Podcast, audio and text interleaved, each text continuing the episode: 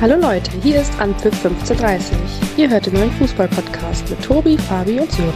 Viel Spaß beim Zuhören.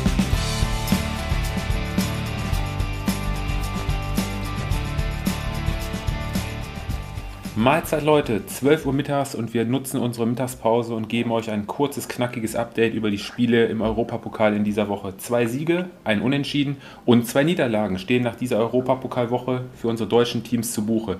Was lief gut, was lief schlecht? Darüber spreche ich jetzt mit Fabi und Sören. Mahlzeit Jungs. Mahlzeit von meiner Seite. Liebe Grüße aus Meerbusch heute. Wieder Hallo mal. zusammen. Gut gelaunt, gut gelaunt. Sehr gut gelaunt. Äh, ja. Wie, wie sieht es mit unseren Tipps aus? Wie, wie gut waren die? Also ich glaube, Sören und ich haben das erste Spiel am Dienstag haben wir richtig gehabt. Da warst du ja äh, eher pro deutsche Mannschaft und äh, ja, wir freuen uns natürlich, dich heute hören zu können, Fabi. Ne? Lief ja ganz gut. Ich würde sagen, wir fangen direkt mit den positiven Ergebnissen an. Falls heute meine Stimme ein bisschen rauer klingt als äh, sonst, ich habe keinen Whisky gegoogelt, sondern äh, das lag an den Emotionen, die aus mir kamen am Mittwoch. Und am Ende des Tages ein unterm Strich mehr als verdienter Sieg der Bayern und äh, ja, ein verdientes Weiterkommen. Gut zusammengefasst, dann können wir ja direkt zum nächsten Spiel kommen, oder? Nein, gerade aber ich denke, äh, aufgrund der zwei, gerade aufgrund der zweiten Halbzeit haben sich die Bayern da schon das Weiterkommen definitiv verdient und äh, ja, wer gegen PSG zweimal kein Gegentor kassiert, kann auch nicht so viel falsch gemacht haben. Ja, also im Grunde genommen würde ich sogar noch äh, weiter äh, gehen und, und sagen, über 180 Minuten auch äh, ein absolutes verdientes Weiterkommen, ähm, weil auch das Hinspiel in Paris äh, meines Erachtens äh, in, in, Summe betrachtet der Sieg in Ordnung war, trotz 20 starker Minuten der Pariser. Ähm, ich glaube, ähm, am Mittwoch eine sehr, sehr reife, erwachsene Vorstellung der Bayern, ähm, von der ersten bis zur letzten Minute. Ähm, natürlich hast du gegen eine Mannschaft wie Paris immer mal Situationen, ähm, in denen es eng wird. Äh, ich denke äh, unter anderem natürlich, wenn dann individuelle Fehler noch dazukommen, wie bei Jan Sommer, äh, trotzdem. Und, und, das hat die Mannschaft am Mittwoch ausgezeichnet. Es war wirklich ähm, ja, eine Mannschaft auf dem Platz, äh, wo jeder wusste, worum es geht. Ähm, vom Einsatz, äh, von der Art und Weise auch äh, für mich besonders äh, schön zu sehen, die Art und Weise, wie sie die Zweikämpfe auch geführt haben, von, von hinten bis ganz nach vorne. Es hat jeder alles reingeworfen.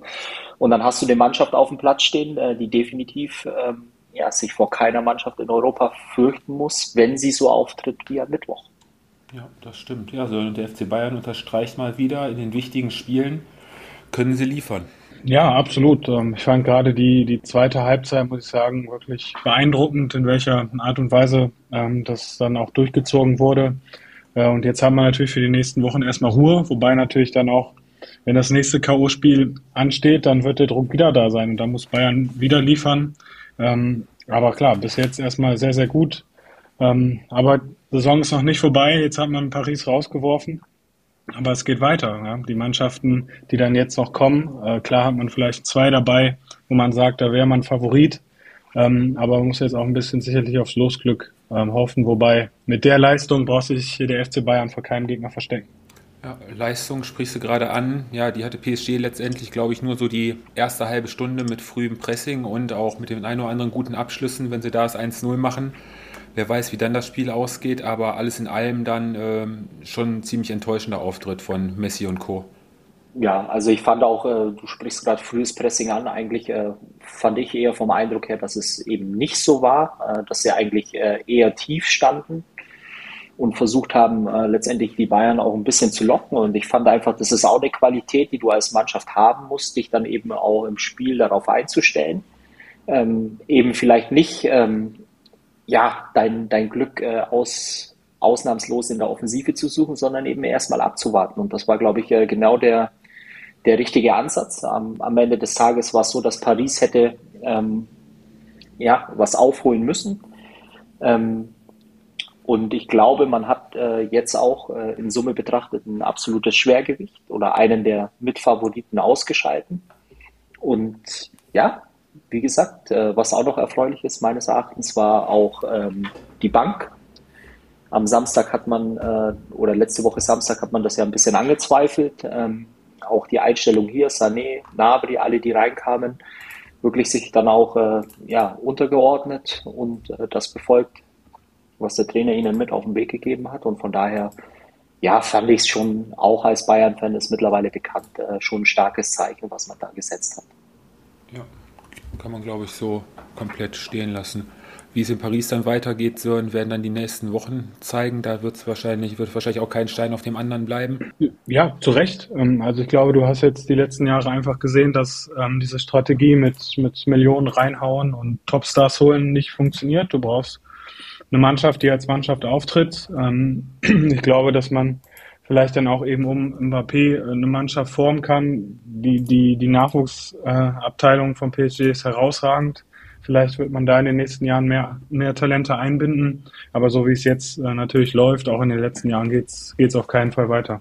Du hast gerade einen schönen Übergang geliefert, so viel einkaufen und vieles Topstars einkaufen. Damit hatte der FC Chelsea am Dienstag mehr oder weniger Glück und setzte sich da an der Stanford Bridge dann gegen Borussia Dortmund am Ende mit 2 zu 0 verdient durch. Ja, absolut. Ähm, ich fand auch da, die, gerade die erste Halbzeit ähm, hat der FC Chelsea das abgerufen, ja, was in diesem Kader einfach steckt. Ähm, das war ein Klassenunterschied. Der BVB kam, kam gar nicht rein. Also da war das, das, das Halbzeitergebnis mit 1-0 noch, ja, relativ gering. Da war sicherlich möglich, mehr Tore zu schießen für Chelsea. und auch gerade auch in der zweiten Halbzeit konnte der BVB wenig Entlastungsangriffe irgendwie ähm, ja, fahren und von daher ein absolut verdienter Sieg für den FC Chelsea. Mhm. Fabi, gerade in der ersten Halbzeit konnte der BVB sich ja glücklich schätzen, da nicht schon, ähm, ja, nicht schon deutlich höher in Rückstand geraten zu sein. Ne? Hat ja, der FC Chelsea schon viel also, vom Spiel. Ja, ähm, ich habe es ja, glaube ich, auch in unsere Gruppe reingeschrieben. Das war dann äh, ja bis zu dem tatsächlichen 1-0 dann äh, wirklich in der einen oder anderen Situation spitz auf Knopf oder wieder ähm, ja so ein bisschen auch äh, das, was man die letzten Wochen auch im, im ja, dahingehend nötigen Moment auch braucht, manchmal ein bisschen Spielglück. Äh, bisschen überraschend eigentlich, äh, ja, dass die Dortmunder eigentlich von meiner oder aus meiner Sicht eigentlich zu keiner Phase des Spiels wirklich auch mal äh, in, in der Kontrolle über das Spiel waren. Also zumindest war mein Eindruck der. Und ähm, ja, du, du willst jetzt bestimmt den, den Übergang in die zweite Halbzeit ähm, schaffen. Trotzdem äh, zur ersten Halbzeit einfach noch, äh, es war da schon sehr auffällig, ähm, dass es wohl sehr, sehr schwer werden wird für die Dortmunder ähm, an dem Abend was Zählbares mitzunehmen. Auch wenn dann im Verlauf des Spiels auch noch Chancen da waren, äh, vereinzelt.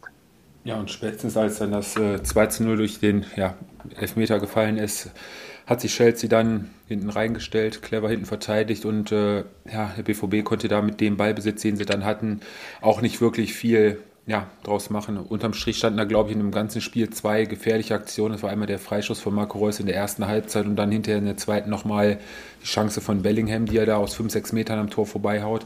Und alles in allem kann man, glaube ich, festhalten, drei Halbzeiten, glaube äh, unterm Strich war der BVB die schlechtere Mannschaft. Und jetzt alles auf den Elfmeter zu schieben, äh, ja, ist jetzt auch ein bisschen einfach, ne? Ja, gehen wir vielleicht auch noch, äh, hast du vollkommen recht, äh, 3 zu 1 in Halbzeiten äh, ist wahrscheinlich auch ein ja, faires Ergebnis, würde ich auch so mitgehen. Elfmeter, ja, das ist ärgerlich. Äh, ich meine, aus kurzer Distanz äh, den Ball an die Hand zu bekommen. Jeder, der schon mal Fußball gespielt hat, weiß, äh, ist alles aber keine Absicht. Ähm, trotz alledem muss man sagen, die Regel gibt es, glaube ich, leider her, ähm, dass dann Elfmeter gepfiffen wird, weil die ja, Körperfläche vergrößert wird äh, durch die Art und Weise, wie er den Arm hält. Ähm, okay, wenn das schon schlimm genug ist, äh, finde ich äh, tatsächlich, das, was im Anschluss passiert ist, ist dann äh, tatsächlich schon auch äh, richtig fies. Kann ich auch jeden verstehen, der sich drüber aufregt. Ähm, für mich auch nach wie vor unverständlich. Ich glaube, irgendjemand von euch beiden wird gleich eine Erklärung abgeben. Aber das darfst du auf dem Niveau in der Champions League K.O.-Phase den Elfmeter wiederholen zu lassen, ist einfach too much. Sören, hast du dich da schlau gemacht bezüglich der Regelauslegung oder? Ähm oh, ich glaube, nach dem Spiel hat sich ja gefühlt jeder Schiedsrichter, der jetzt auch schon ein paar Jahre in Rente ist, dazu geäußert und gesagt, dass man das nicht unbedingt ähm, wiederholen äh, lassen musste. Ähm, ja, gut, das sind natürlich dann auch Entscheidungen, Fabio hat es angesprochen, auf dem Niveau, das darf dann nicht passieren. äh, was aber unterm Strich steht und deshalb oder klar ist, deshalb hat der BVB äh, ist nicht aus der Gruppe beziehungsweise aus dem K.O.-Duell ausgestiegen, sondern weil er eben gegen Chelsea keine gute Leistung gezeigt hat. Alles auf den Elfmeter zu schieben oder auf die Wiederholung ist auch äh, ist mir zu wenig. Ja, würde ich auch so mitgehen. Ja, und jetzt. Hat sich denn jetzt einer schlau gemacht? ja, also es ist folgendermaßen: ähm, bei dem Handspiel ist es so, dass auf internationaler Ebene wohl diese Auslegung mit der Armflächenverbreiterung auf jeden Fall noch äh, härter durchgezogen wird, als was in der Bundesliga kennen, wobei ich äh, der Meinung bin, dass die Szene am Wochenende in der Bundesliga auch zum Elfmeter geführt hätte. Und dann ist es so, dass bei dem gehaltenen Elfmeter darf der Schiedsrichter, so wie er es gemacht hat, auf jeden Fall den wiederholen lassen, weil der Ball von einem Spieler geklärt wurde. Allerdings hätte sich der VRR nicht, äh, nicht ähm, letztendlich einmischen dürfen, weil kein Stürmer quasi zum Abschluss in gefährlicher Abschlusssituation war. Ist wohl alles komplett regeltechnisch mehr oder weniger richtig gelaufen, bis halt auf darauf, dass der VRR sich nochmal gemeldet hatte. Das hätte wohl nicht passieren dürfen. Aber es sind ja auch alles Regeln, seien wir mal ehrlich. Ähm, wusste das von euch einer, wie das zusammenhängt, wann er eingreifen darf, wann nicht und so? Nein. Nein, oder Fabi? Reinlaufen wird zurückgepfiffen, aber mehr auch nicht. Ne? Wer dann nach dem Ball trifft oder wegschießt oder wie auch immer, dass das auch noch mal ein ausschlaggebendes Argument ist zum Wiederholen, wusste ich persönlich nicht. Gebe ich ganz offen zu. Nein, also wusste ich nicht, keine Ahnung. Ich war natürlich auch extrem überrascht. Ich finde es äh, nach wie vor, auch wenn wenn es vielleicht richtig war von, von der Regelauslegung, dann aber wieder doch nicht richtig, dass sich der VAR einschaltet in Summe wird in so einem Spiel ein Elfmeter äh, wegen so einer Sache nicht wiederholt äh, auf dem Niveau. Ähm, sorry, aber da kann ich jeden Unmut verstehen. Ich gebe auch äh, hier meinem Freund äh, Sören ausnahmsweise recht, äh, in, indem er sagt, äh, dass es nicht der, der einzige Grund war, warum die Dortmunder äh, an dem Abend verloren haben oder ausgeschieden sind. So fair muss man sein. Man war dann äh, in Summe betrachtet, äh, wie du es auch schon gesagt hast, in drei Halbzeiten einfach die schlechtere Mannschaft. Ähm, Punkt. Ähm, und alles andere darüber hinaus ist dann ja schwer auch, äh, weil ich glaube, dann musst du dich einfach als, äh, als fairer Sportsmann damit abfinden, dass du verdient verloren und ausgeschieden bist. Und die Chance auf Wiedergutmachung hat der BVB natürlich jetzt am Samstag beim Revierderby, wo jetzt alle Blicke morgen hinschweifen. Morgen, nach, morgen Abend brennt dann das Stadion werden wir bestimmt einige geile Aktionen sehen und äh, mal gucken, wie der BVB dann nach der Niederlage in Chelsea dann auf Schalke auftreten wird. Ja, Sören, dann machen wir weiter mit dem, mit dem gestrigen Abend beziehungsweise mit den frühen Spielen. Möchtest du mit Union anfangen? Union wurde ja mehr oder weniger fast mit ihren eigenen Waffen geschlagen daheim.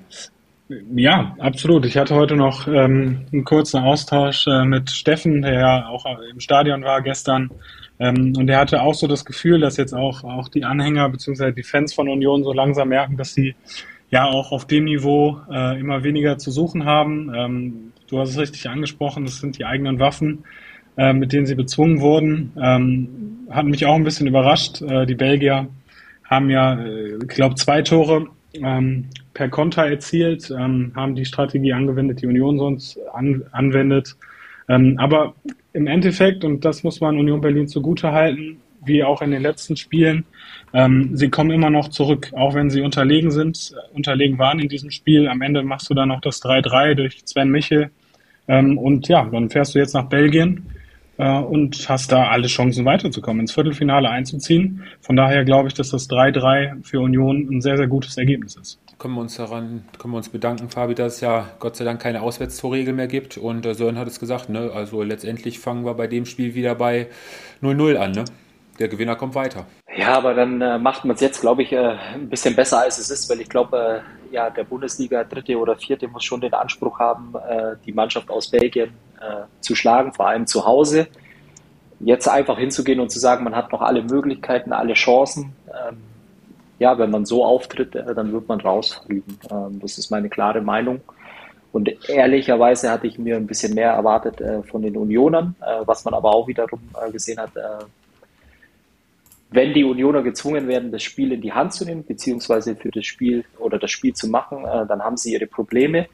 Dass sie dann aber teilweise so unachtsam auch in, in Konter laufen, bin ich von den Unionern nicht gewohnt. Von daher war es für mich auf jeden Fall äh, kein guter Auftritt und äh, ständig von Moral zu sprechen, wenn man dreimal zurückkommt, äh, ist dann für mich eigentlich schön Rederei. Tut mhm. mir leid für euch beide. Ja, auf die, auf die äh, Kontatore wird äh, Urs Fischer mit Sicherheit auch den Finger in die Wunde legen. Das darf so in der Art und Weise definitiv nicht passieren. Und äh, ja, du hast es auch gesagt, Union war bemüht, aber dass das Problem haben, wenn sie selber das Spiel machen müssen, hat sich, glaube ich, auch in dem einen oder anderen Spiel in diesem Jahr in der Bundesliga schon gezeigt. Ja, da muss dann halt äh, in den nächsten Monaten demnächst dann der nächste weitere Entwicklungsschritt dann gemacht werden. Ne?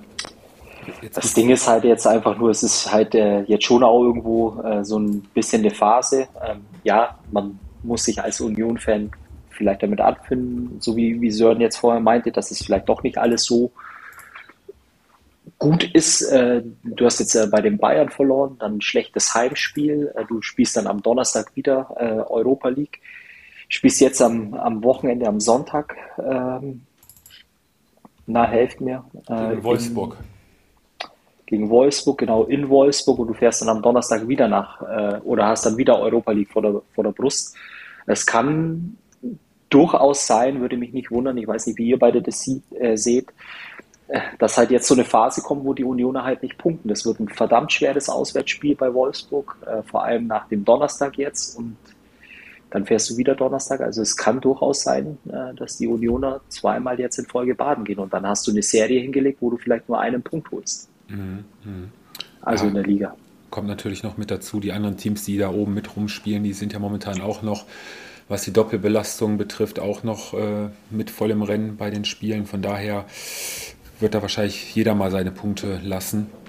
Und ähm, ja, mit den Punkten können sie, glaube ich, momentan ganz gut leben mit den Unentschieden. Das können sie, glaube ich, auch ganz gut ein, einrechnen letztendlich und äh, einordnen.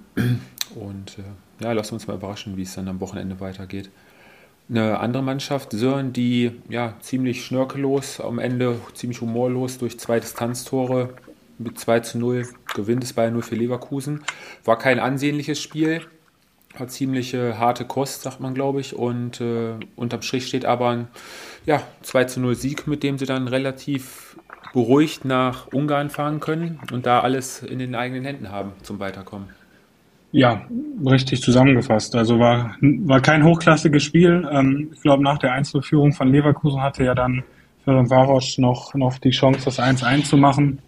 Ähm, aber dann, ja, war ein einseitiges Spiel, ähm, Pflicht erfüllt und jetzt dann auch die große Chance weiterzukommen. Die Europa League ist ja äh, für Leverkusen dann auch ähm, ja, die größte Chance, sich eventuell für die Champions League zu qualifizieren. Also wird man da sicherlich dann auch im Rückspiel konzentriert ähm, an die Sache rangehen und, und äh, das Weiterkommen klar machen. Fabi, bei Leverkusen noch vielleicht ein, zwei Sätze ja, von dir? Super, äh, muss ich ganz ehrlich sagen, weil das ist das, was ich mir von der deutschen Mannschaft äh, in so einem Duell erwarte. Ähm, dass sie sich da einfach souverän durchsetzen, kein Gegentor bekommen, 2-0 Führung. Ähm, normalerweise, äh, nach allem, was ich äh, ja, gestern phasenweise sehen konnte, ähm, ist es für mich einfach so, dass sie mit ruhigem Gewissen äh, nach Ungarn fahren können, äh, da eine Runde weiterkommen. Und dann kommt es natürlich immer darauf an, äh, wen du dann äh, zugelost bekommst. Aber ähm, die Leverkusener jetzt äh, vor allem auch nach dem Wochenende, wo man ja ähm, gegen einen sehr, sehr starken Gegner äh, 4-1 gewinnen konnte, Sören, sollte jetzt eigentlich ja, geschenkt, äh, bei dir. Geschenkt. äh, nee, aber jetzt äh, geht es halt einfach auch darum, äh, von den Leverkusern nicht zu erwarten, dass sie ja alles in Grund und Boden äh, spielen, sondern das wurde ihnen ja auch vorgeworfen, jetzt zehn Ergebnisse. Die Art und Weise am Donnerstag äh, fand ich wirklich äh, ziemlich souverän und ähm, gehe davon aus, dass sie auch weiterkommen werden nächste Woche. Mhm. Ja, und eine andere Mannschaft, die dann gestern Abend, da war vermeintlich das Spiel der Vereinsgeschichte hatte in Turin, kassierte SC Freiburg. Und unterm Strich, ähm, ja, trotz solcher Spielanteile und einigen Großchancen verliert der SC nur glücklich mit 1-0 bei Juve. Ist fürs Rückspiel noch alles drin, aber ich glaube, bei dem Spiel hat man dann schon gesehen, dass da schon ein Zwei-Klassenunterschied war. Ne? Also ich, um ich wollte hier nicht vorweggreifen. Ich glaube, äh, Freiburg hat auch ein Problem äh, und das ist äh, die Tatsache, dass äh, für Juventus diese Saison ähm, auf unterschiedliche Art und Weise vieles zusammenkam. Man hat den Punktabzug äh, bekommen und die Europa League für Juve ähm, mehr oder weniger die einfachste Möglichkeit ist, in die Champions League äh, zu kommen, was das oberste Ziel von, äh, von diesem Verein sein muss.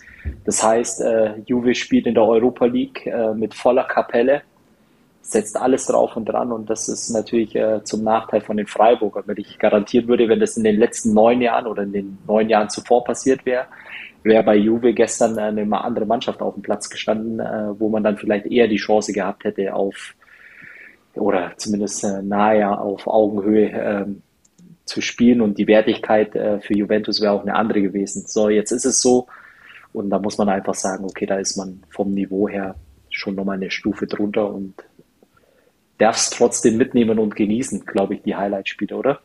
Ja, absolut. Also das eigentlich mit dem 1-0 ist man sehr, sehr gut äh, bedient und warum greifst du nicht in dem Heimspiel dann in Freiburg an und versuchst ähm, ja, die Italiener, die ja wirklich dann noch was zu verlieren haben, wenn sie aus dem Wettbewerb fliegen sollten, unter Druck zu setzen. Also auch da alles möglich und ein sehr gutes Ergebnis.